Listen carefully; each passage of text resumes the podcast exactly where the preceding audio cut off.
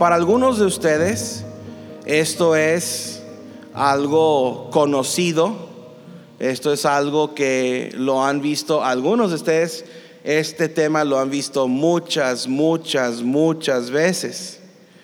Y de hecho ya algunos ya se me están durmiendo. Ya se, ah, bueno, se va a tratar de ganar almas. Ya se están acomodando en su banca, ¿verdad? Haciendo posito en su banca.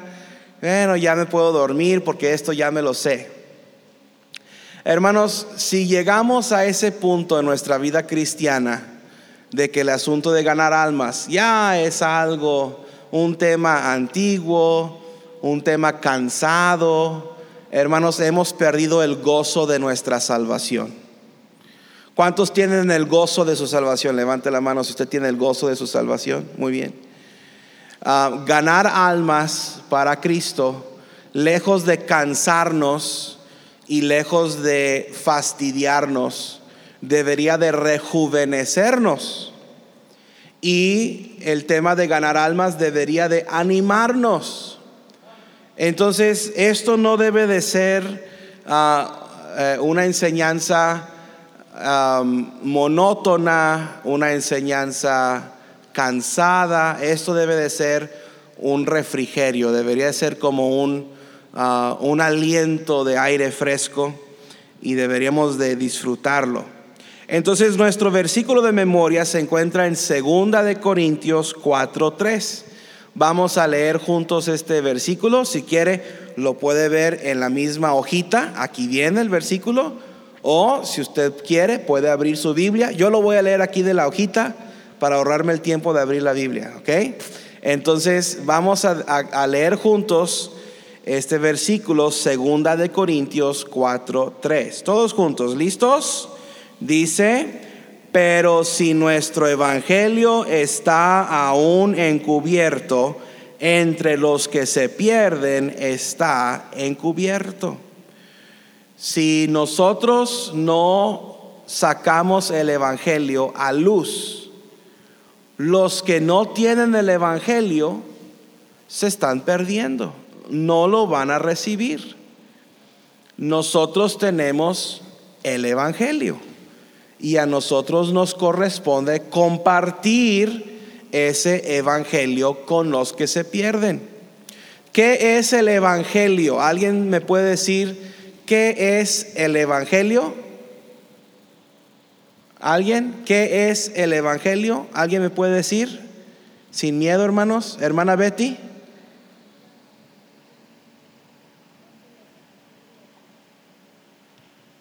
No la escuché bien, pero creo que dijo que es,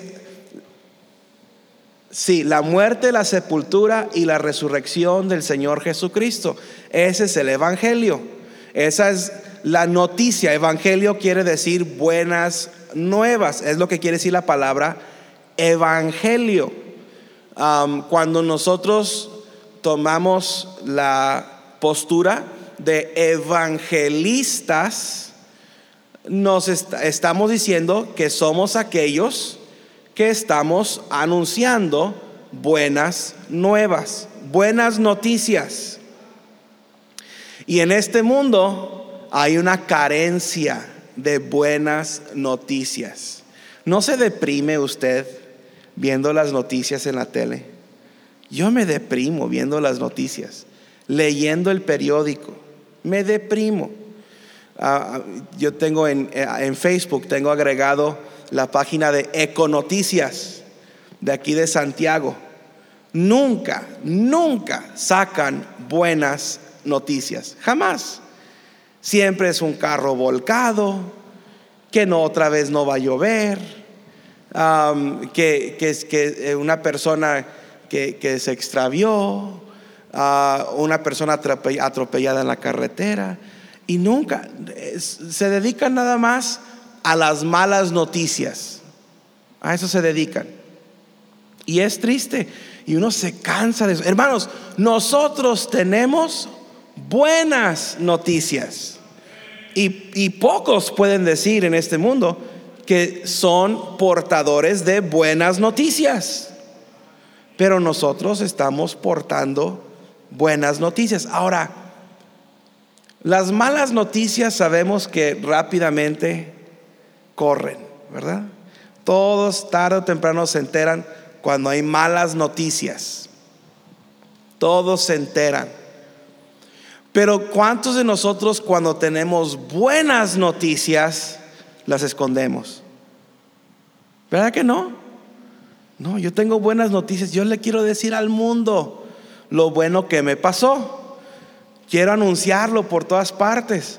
Es más, tanto nos gusta repartir buenas noticias que hasta en nuestro estado de Facebook, hasta le tomamos fotos a la comida que estamos comiendo, ¿verdad? ¿Por qué? Porque comer, hermano Mariano, son buenas noticias. Amén. Si yo estoy comiendo, eso es bueno. nos gusta decir las buenas noticias, nos gusta compartir las buenas noticias. El Evangelio son buenas noticias. ¿Por qué esconder las buenas noticias? No hay razón, no hay pretexto, no hay excusa por esconder las buenas noticias. Entonces, vamos a empezar con nuestra lección. Ahí usted tiene la hojita y nos vamos a ir eh, punto por punto, ¿ok? Aquí tenemos algunas sugerencias que le pueden ayudar a ser más efectivo en sus esfuerzos de ganar almas a Cristo. Cuando salimos a tocar puertas, cuando salimos um, a a compartir el Evangelio, nosotros le decimos ganar almas a Cristo. Nos gusta usar ese término, ganar almas. ¿Qué quiere decir eso? Ganar almas. Simplemente quiere decir que yo como hijo de Dios voy con otra persona, le abro la Biblia y le enseño lo que Cristo hizo por ellos. Si ellos lo reciben, entonces yo he ganado un alma. Ahora, el término ganar almas solamente lo encontramos una vez en la Biblia. En el libro de Proverbios, capítulo 11, versículo 35, dice, el fruto del justo es árbol de vida. Y luego dice, y el que gana almas es sabio. Es, es la única ocasión en que encontramos el término gana almas o ganar almas. Y en realidad ese término ganar almas, el que gana almas es sabio, no está hablando precisamente de dar el Evangelio a una persona, está hablando de ganarse la confianza de una persona.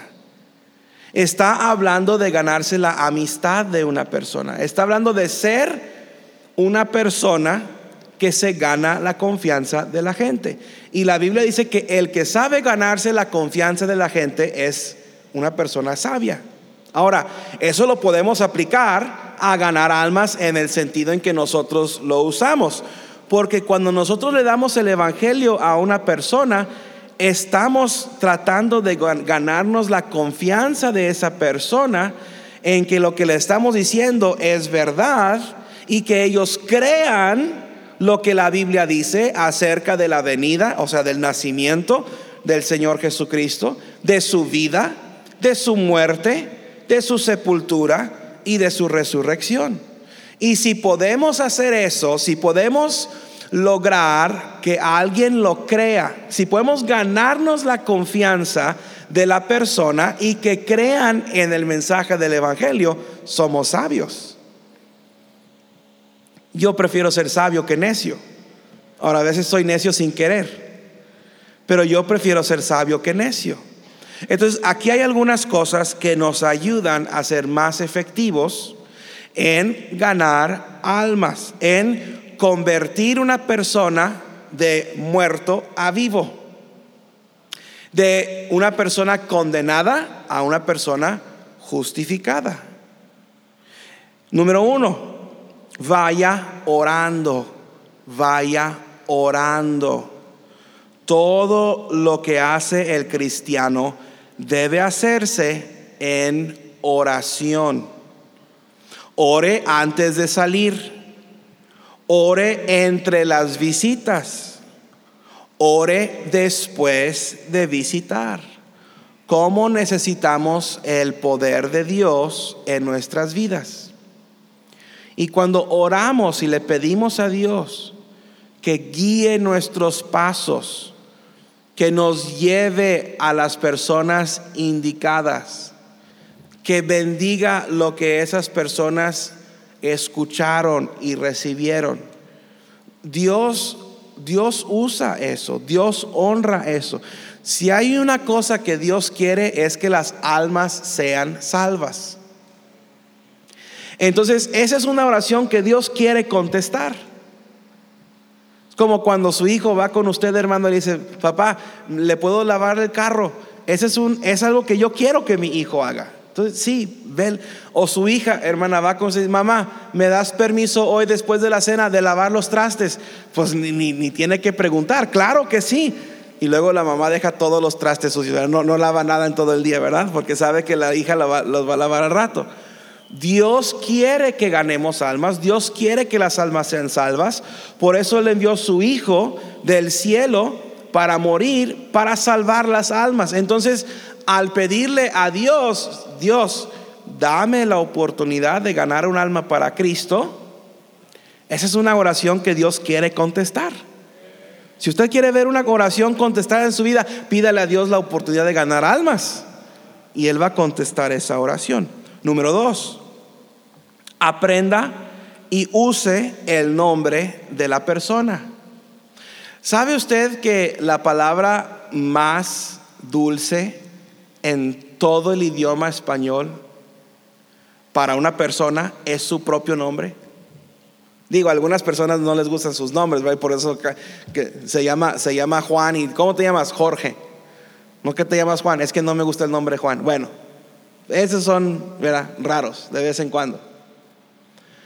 Pero si yo digo Manuel, hermano Manny voltea, ¿verdad? Bueno, si le digo Manny, voltea. Si, le digo Manuel, no sabe con quién estoy hablando. Pero si digo hermano Leo o hermano Bro, como le decimos a hermano Leo, cuando decimos el nombre de una persona, su atención inmediatamente está en nosotros. Entonces, sea respetuoso, apréndase el nombre de las personas. Yo soy malo para aprenderme los nombres de la gente. Malísimo. Entonces tengo que otra y otra y otra vez decir sus nombres. Si yo estoy hablando con usted y le digo por otro nombre, perdóneme, no, no es a propósito. Pero al hablar con la persona debemos de usar su nombre para, para, para ser respetuoso y también para mantener la atención de la persona. Número tres, si es posible, si es posible, entre a la casa ahora, no se invite solo, ¿verdad? No diga, vengo a dar el Evangelio, déjeme entrar a su casa. No, espere que le inviten. Si le invitan a entrar, haga lo posible por entrar. Mi maestro de evangelismo personal, cuando yo estuve en el Instituto Bíblico, él, antes de joven, él se dedicaba a vender aspiradoras allá en Estados Unidos, de casa en casa. Y él nos dijo, como vendedor, si logras entrar a la cocina de la persona, a sentarte a la mesa de la cocina, ya vendiste la aspiradora. El hecho de que te inviten a entrar quiere decir que ya van a, van a aceptar lo que les digas. Entonces, ah, si alguien le invita a pasar, a sentarse, es porque están dispuestos a escuchar lo que usted tiene que decir. Es una muy buena indicación de que, de que son abiertos al Evangelio. Entonces, si es posible, hágalo. Ahora, tenga cuidado, eh, hermanas, de entrar a una casa donde solamente hay hombres. Hombres, tengan cuidado de entrar a una casa donde solamente hay mujeres. Ah, hay gente en este mundo, hay gente muy mala, hay gente muy sinvergüenza en este mundo. Entonces, use su, su, su juicio y, sea cuidadoso de la situación. Pero si es una familia o, si es una situación donde usted se siente a gusto ah, y se siente cómodo y seguro, ah, si es posible, hágalo. Número cuatro, tome su tiempo. Tome su tiempo. No apresure este asunto. La decisión que esta persona va a tomar para recibir o negar a Cristo. Es la decisión más importante de toda su vida. Esta es la ocasión más importante de la vida de esta persona. Dele la oportunidad al Espíritu Santo que obre. Demasiadas veces estamos apresurados, estamos ganando almas y rápido hay que háblale a esta persona y luego el que sigue, luego el que sigue, como si estuviéramos en una fábrica, ¿verdad? Haciendo monitos. No se trata de eso. O, como si estuviéramos de pesca, a ver cuántos pescados podemos sacar. O metiendo goles. el asunto de ganar almas no es una competencia. No estamos para ver quién gana más almas. Ahora, siempre cuando, bueno, cuando, tomamos el informe evangelismo personal y vemos quién ganó más, les aplaudimos, ¿verdad? Pero no se trata de eso. Entonces, tome su tiempo. Dele a la persona el tiempo que se merece. Número cinco, aprenda y presente el mismo plan de salvación cada vez que gana almas. Sea una persona de hábitos. Su plan de salvación no debería de variar demasiado. Use el mismo plan de salvación. Y al ganar almas a través de los años, su plan de salvación que usted usa va a ir cambiando poco a poco. Lo va a ir acomodando a su personalidad, a su manera de decir las cosas. usted va a ir acomodando el plan que usted usa para que usted se sienta cómodo diciendo las palabras. Aquí más adelante tenemos un plan de salvación Ah, y estos son cuatro puntos que indispensablemente tenemos que tocar al dar el Evangelio. Pero usted no tiene que ah, recitar ciertas palabras, sea conversacional en su presentación del Evangelio, pero no varíe demasiado en su manera de presentar el Evangelio. Yo quiero, cuando gano almas para Cristo, quiero darle la misma oportunidad a cada persona con quien yo me encuentre. Y yo uso el mismo plan, el, el, mismo mapa, los mismos pasos, uso la, la misma terminología con cada persona con quien yo hablo. Ah, y de esa manera yo estoy seguro que estoy cubriendo todas las bases y todos los puntos importantes. No varíe demasiado su plan de salvación o su método de presentar el plan de salvación. Número 6, use su Biblia o Nuevo Testamento. Deje que la persona lea los versículos. Siempre comience con la pregunta. Si usted muriera hoy, ¿está 100% seguro que iría a la gloria? Enséñele las siguientes verdades. Y, les voy a poner tarea, niños y niñas, les voy a poner tarea. Esta semana tienen que marcar estos, estos versículos en su Biblia, ¿ok? Próximo domingo voy a checar su tarea, a ver si la hicieron. No, no se crean. Es una sugerencia. ¿Ok? Número uno, vamos a decirlo todos juntos. ¿Listos? Número uno dice, todos pecaron. Romanos 3, 10 y 23. Todos, ese es el punto número uno. Ese es el punto que tenemos que asegurarnos que la persona entienda, que todos hemos pecado. Cuando yo me acerco con una persona, siempre le pregunto, si usted muriera hoy, bueno, primero me, me, introduzco, me presento y ah, normalmente platico algunas cosas para, para, romper el hielo, ¿verdad? Y luego le digo, disculpe, antes de retirarnos, ¿le puedo hacer una pregunta? Me dicen, sí, porque ya quieren que me retire. Entonces, si, si les hago la pregunta, me voy a retirar, ¿verdad?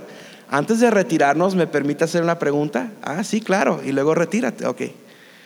Y le pregunto, si usted muriera hoy, ¿estaría 100% seguro de ir al cielo o tendría alguna duda? En la gran mayoría de los casos, la gente responde, no, pues no sé. O nadie puede saber. O a mí no me toca. O lo que Dios decida, ¿verdad? Siempre contesto con la siguiente pregunta. Si usted pudiera tener la seguridad, le gustaría saber, ¿verdad que sí? Y hago esto. No tanto, ¿verdad? Pero le gustaría saber, ¿verdad que sí? Y ellos solitos le hacen, ah, sí.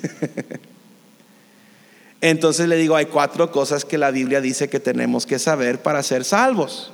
Número uno, todos pecaron. Romanos 3:10. Como está escrito, no hay justo ni aún uno. Romanos 3:23, por cuanto todos pecaron y están destituidos de la gloria de Dios. Ahora, número dos, vamos a leerlo juntos. ¿Listos? Dice, la paga del pecado es muerte. Romanos 6:23, Romanos 12, perdón, 5:12.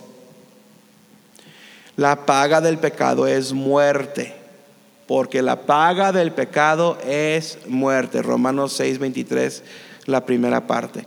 Y tenemos que explicarles qué es esa muerte. La Biblia habla de dos muertes. La primera muerte es una muerte física, es una muerte temporal. La segunda muerte es una muerte eterna es la muerte del alma, del espíritu. ¿Qué quiere decir la palabra muerte? Pues la palabra muerte simplemente significa separación. Cuando yo muero físicamente se separa mi alma y mi cuerpo. Mi cuerpo se queda aquí, mi alma se va a otra parte. Solamente dos lugares, el cielo y el infierno. La segunda muerte es la separación del alma de Dios. Y la Biblia dice en Apocalipsis 21:8, y todos los mentirosos tendrán su parte en el lago que arde con fuego y azufre, que es la muerte segunda. Hay dos muertes. Pero Cristo no quiere que usted muera la muerte segunda. Entonces, número tres, vamos a leerlo juntos. ¿Listos? Dice, Cristo pagó el precio de su pecado Romanos 6, 23 y 5, 8. Entonces la primera parte de Romanos 6, 23 no suena muy bien, porque la paga del pecado es muerte. Pero en la segunda parte tenemos las buenas noticias, porque la paga del pecado es muerte, más la dádiva de Dios es vida eterna en Cristo Jesús, Señor nuestro. Entonces hay buenas noticias. ¿Cuáles son las buenas noticias? Dios tiene un regalo para nosotros. Es una dádiva. O sea que a mí no me cuesta nada ese regalo. Alguien más pagó el precio por ese regalo. Yo si me lo tengo que ganar, ya no es regalo, es recompensa. Si lo tengo que comprar, ya no es regalo es mercancía. Pero Dios pagó el precio. ¿Quién pagó el precio? El Señor Jesucristo. Romanos 5:8. Mas Dios muestra su amor para con nosotros en que siendo aún pecadores, Cristo murió por nosotros. Él pagó el precio. Él pagó la entrada al cielo con su sangre. Derramó su sangre. Número cuatro, vamos a leerlo todos juntos. ¿Listos? Dice, usted tiene que creer y recibir a Cristo. Romanos 10, 8 al 10 y 13. Ahora, aquí es en donde yo le digo a la persona, le pregunto a la persona, ¿usted cree que Cristo nació de virgen, vivió una vida perfecta? murió físicamente y resucitó al tercer día? ¿Usted cree eso? Si me dicen que sí, entonces ellos creen que Cristo les puede salvar. Además les pregunto, ¿usted cree que Jesús fue más que un hombre? Recuerde que Dios es tres, Dios el Padre, Dios el Hijo, Dios el Espíritu Santo. El Señor Jesucristo es la segunda persona de la Trinidad. Es el Hijo de Dios y es Dios el Hijo. Él es más que un maestro, es más que un obrador de milagros. ¿Usted cree eso? La persona dice sí, entonces yo le leo Romanos 19, que si confesares con tu boca que Jesús es el Señor, ¿qué quiere decir eso? Señor quiere decir dueño, quiere decir que todo le pertenece, o sea, Él es Dios.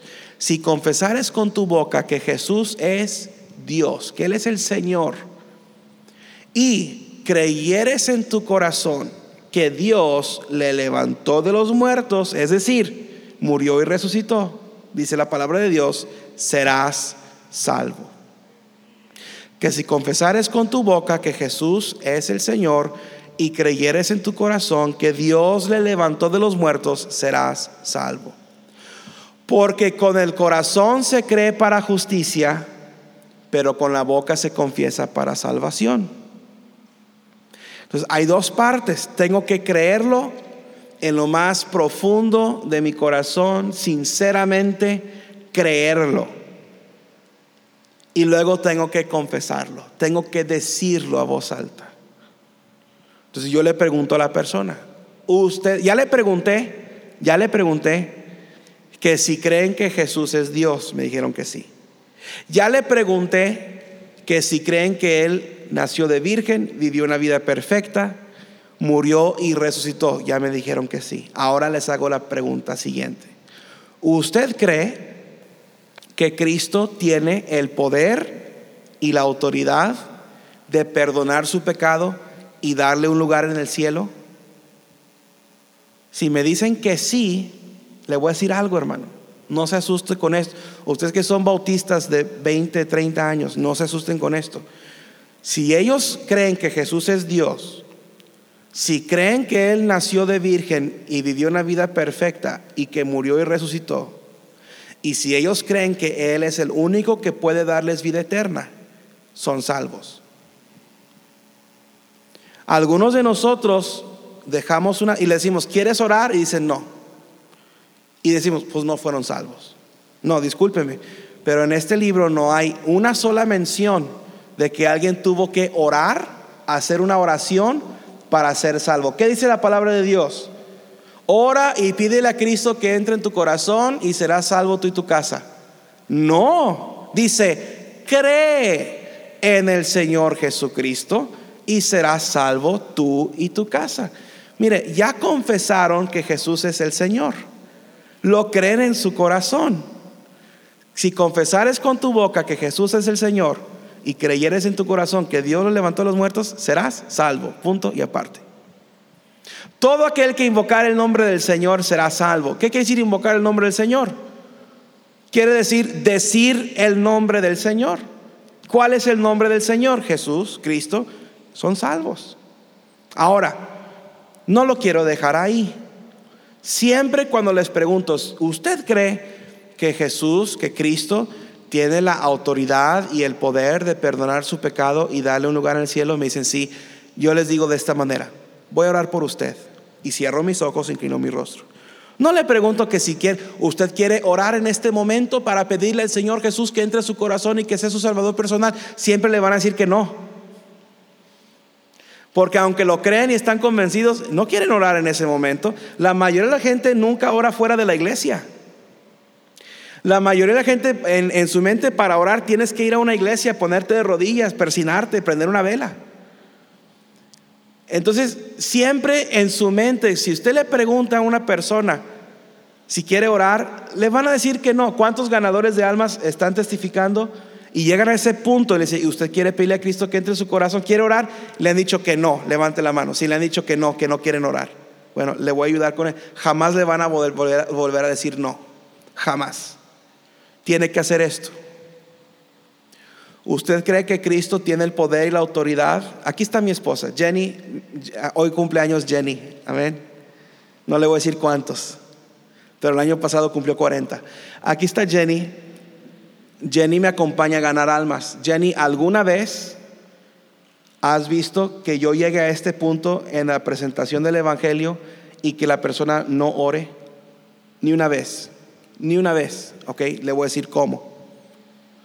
¿Usted cree que Cristo tiene la autoridad y el poder de perdonar sus pecados y llevarle al cielo? Me dicen, sí. Y yo digo, voy a orar por usted. Cierro mis ojos, inclino mi rostro, no vuelvo a abrir mis ojos y digo, Señor, te doy gracias por la señora María, gracias por el tiempo que me, que, me, que me prestó el día de hoy, escucha su oración, tú no quieres que vaya al infierno, gracias por la salvación que es gratuita. Y luego le digo, sin abrir mis ojos, y mira, le digo, señora María, si usted quiere ir al cielo cuando muera, diga estas palabras conmigo, Señor Jesucristo, y no abro mis ojos. Ahora, me han dejado parado en la calle con los ojos cerrados. Pero digo, señora María, diga esta oración conmigo, Señor Jesucristo. Y si yo no escucho su voz, le lo digo otra vez, repite conmigo, por favor, Señor Jesucristo. Y siempre terminan orando. Ay, usted los, está obligando. No, les estoy dando una muy buena oportunidad. Y, ah, no, no le voy a preguntar a un niño si quiere hacer algo que no quiere hacer. Y no le voy a preguntar a una persona que no conoce a Dios, no, no sabe qué es orar, si quieren hacer algo que no quieren hacer, porque nunca lo van a querer hacer. Muy pocas veces alguien, si usted, quiere orar, ahorita mismo y pedirle a Cristo, le va a decir, no, no, y se asustan. Bueno, número siete, aquí rapidito. Haga una pregunta después de cada punto para asegurarse de que la persona esté entendiendo. Número ocho, conteste sus preguntas con cuidado y de la manera más breve posible. No provoque una discusión. No vamos a ganar almas para entretener debates. Usted no tiene que ser experto. Su propósito no es darle un estudio bíblico, es darle el Evangelio. Número nueve, después de que la persona ore, dele la seguridad de su salvación. Romanos 10, 13, Juan 1, 11 y 12, primera de Juan 5, 10 al 13. No deje a la persona sin que ellos tengan seguridad de su salvación. Número 10, no ha terminado con la, con la persona hasta que haya hecho el mismo esfuerzo para que vaya a la iglesia que hizo para ganarle a Cristo. Número 11, consiga un compromiso para asistir a la iglesia con usted una sola vez.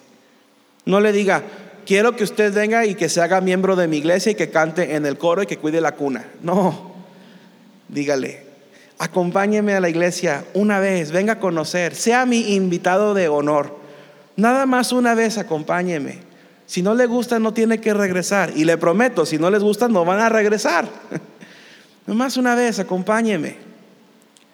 Número 12, vaya por él la primera vez, la primera vez, llegue 10 minutos antes. Número 13, siéntese con él en el culto.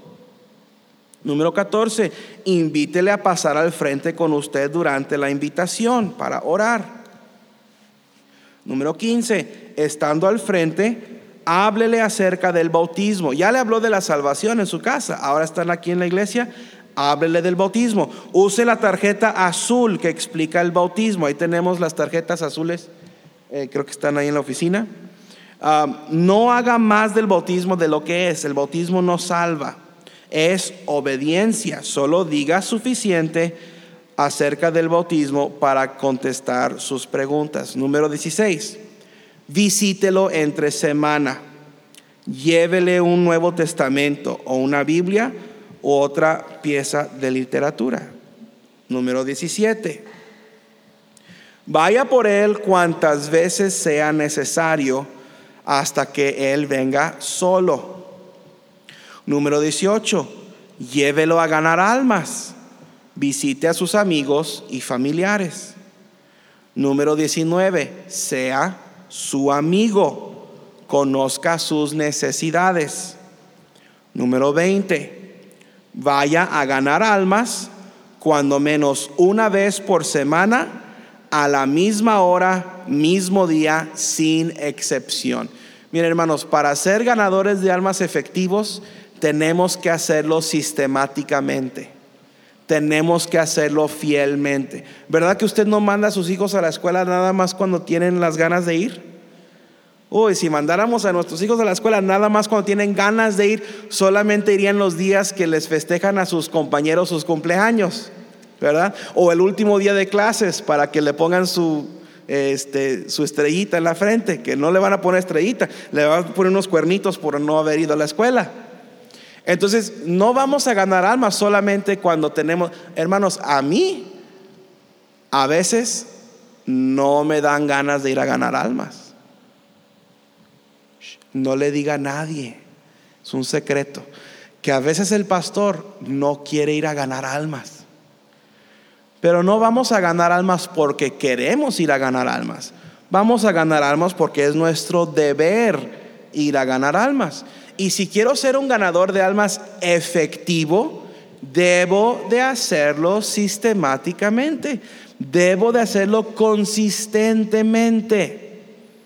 Debo hacerlo en un horario fijo. Eh, todas las cosas en nuestras vidas que tienen algún significado lo hacemos en un horario fijo. ¿Verdad que usted ya se acostumbró a alimentarse tres veces al día? Algunos cuatro o cinco. ¿Alguien quiere dar un testimonio? Y ya estamos, ya acostumbramos el, el puerco, digo el cuerpo, a alimentarse. Uno se levanta en la mañana y ¿qué es lo primero que quiere hacer? Bueno, lo segundo que quiere hacer, eh, el desayuno. Y a la hora, uno ya sabe cuando ya no tiene que tener reloj y ya sabe, pues ya es hora de comer. Y en la noche, pues ya va a ser hora de cenar. Así debemos de acostumbrarnos a hacer la obra de Dios. Algunas sugerencias adicionales. Número uno, un hombre no debe entrar a la casa con una mujer sola. Número dos, vayan de dos en dos. Número tres, no mienta. No diga, cinco minutos si usted sabe que van a ser 20. Es decir, no le diga a una persona, regálenme nada más cinco minutos de su tiempo. No, no, no. Eh, si usted sabe que se tarda 10 minutos, 15 minutos en dar el plan de salvación, mejor no mienta, nomás mejor dígale, regálame unos minutos o unos momentos, ¿ok? Número cuatro, si la persona está ocupada, haga una cita para después. ¿Cuándo puedo volver a visitarle? ¿Cuándo puedo regresar? Número 5, vaya apropiadamente vestido. Cuide su higiene personal y vocal. Use mentas, gotas para el aliento. Número 6, siempre pregunte por el hombre de la casa. Especialmente hoy en día, yo he notado en los últimos dos años un cambio en la cultura en esta región. Antes uno se acercaba a una casa o estaba en la calle y había niños y uno hablaba con los niños como si nada. Hoy en día ya no. No, te ven hablando con un niño y la vecina le avisa a la mamá y la mamá viene y se lo lleva. Antes no era así. Antes uno juntaba 10, 10 15 niños ahí y les hablaba. Ya no, la cosa ha cambiado. Entonces tenga mucho cuidado. Pídele, si usted ve a un niño, háblele a tu papi. No está, háblele a tu mami. Pero no hable solamente con el niño, se va a meter en problemas. La gente es muy desconfiada. Número 8, perdón, número 7. Lleve un Nuevo Testamento. Número 8, esconda sus folletos. Ah, luego le van a avisar a toda la calle, a toda la calle, ¡ahí vienen los hermanos! Y la gente cierra las puertas y las ventanas, ¿verdad? Y hacen que como que no están en casa. Número 9, use folletos que tienen la dirección y el teléfono de la iglesia. Número 10, haga conversación casual y breve. Número 11, no discuta doctrina ni iglesias. Número 12, si la persona no quiere escuchar, vaya con otro. Deje la puerta abierta para otro. No no lo antagonice. No critique su iglesia. Número 13, Busque a quien no quiere ir al infierno.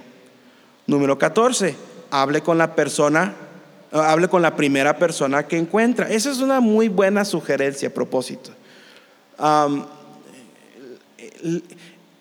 el, a ver, lo más difícil de ganar almas es salir de la casa. Eso es lo más difícil. Si puedo convencerme a salir de mi casa para ganar almas, ya hice lo más difícil. La segunda cosa más difícil es la primera presentación del Evangelio. Entonces, de una vez decida, la primera persona que yo vea, le voy a dar el Evangelio. Eso ayuda mucho. número, ¿en dónde estoy? Número 15. No se deje intimidar por poca Biblia que usted conoce, conoce más acerca del plan de Dios de la salvación que cualquier inconverso. 16. No le predique, no le señale el dedo en la cara, no levante su voz, sea conversacional. 17. Pídale a Dios que le ayude a no uh, cotorrear. Hágalo como si fuera la primera vez. 18. Vaya con entusiasmo 19, vaya sabiendo que alguien quiere escuchar, Dios sabe dónde está esa persona, Dios quiere y puede dirigirle a esa persona. Si Dios me dirige a esa persona, Él puede darme lo que esa persona necesita. Número 20. Decida no regresar sin ganar a cuando menos uno. Número 21. Cuando termine con uno, pregunte si hay alguien más que quiere escuchar. Número 22. Si hace 15 presentaciones del plan de salvación, cinco personas van a aceptar a Cristo. Tres le van a prometer ir con usted a la iglesia. Dos irán y uno se bautizará. Este es, este es un, um, un cálculo comprobado comprobado. Por cada 15 personas que usted le presenta el plan de salvación, tendrá un bautizado si usted es consistente y fiel en darle seguimiento a la gente. Número 23, decida tener a alguien al frente cada semana. ¿Qué tengo que hacer para tener a alguien al frente cada semana? Tengo que dar 15 presentaciones del Evangelio cada semana. Si de lunes a sábado doy 15 presentaciones del Evangelio, y soy fiel en darle seguimiento a esas personas, el domingo voy a tener un bautizado. Eso es bueno. E, esa es una meta que deberíamos de ponernos. Imagínense si cada uno de nosotros hiciéramos eso, tendríamos 100 bautizados cada domingo. Y hay iglesias que sí lo hacen y más. Número 23, decida tener a alguien al frente cada semana. Número 24, antes del sábado en la noche, tenga a cinco personas comprometidas a ir con usted a la iglesia el domingo. Usen, por favor, esta hojita, estudienla en casa y ah, pongan en práctica lo que aquí se nos enseña y usted va a ser un ganador de almas más efectivo.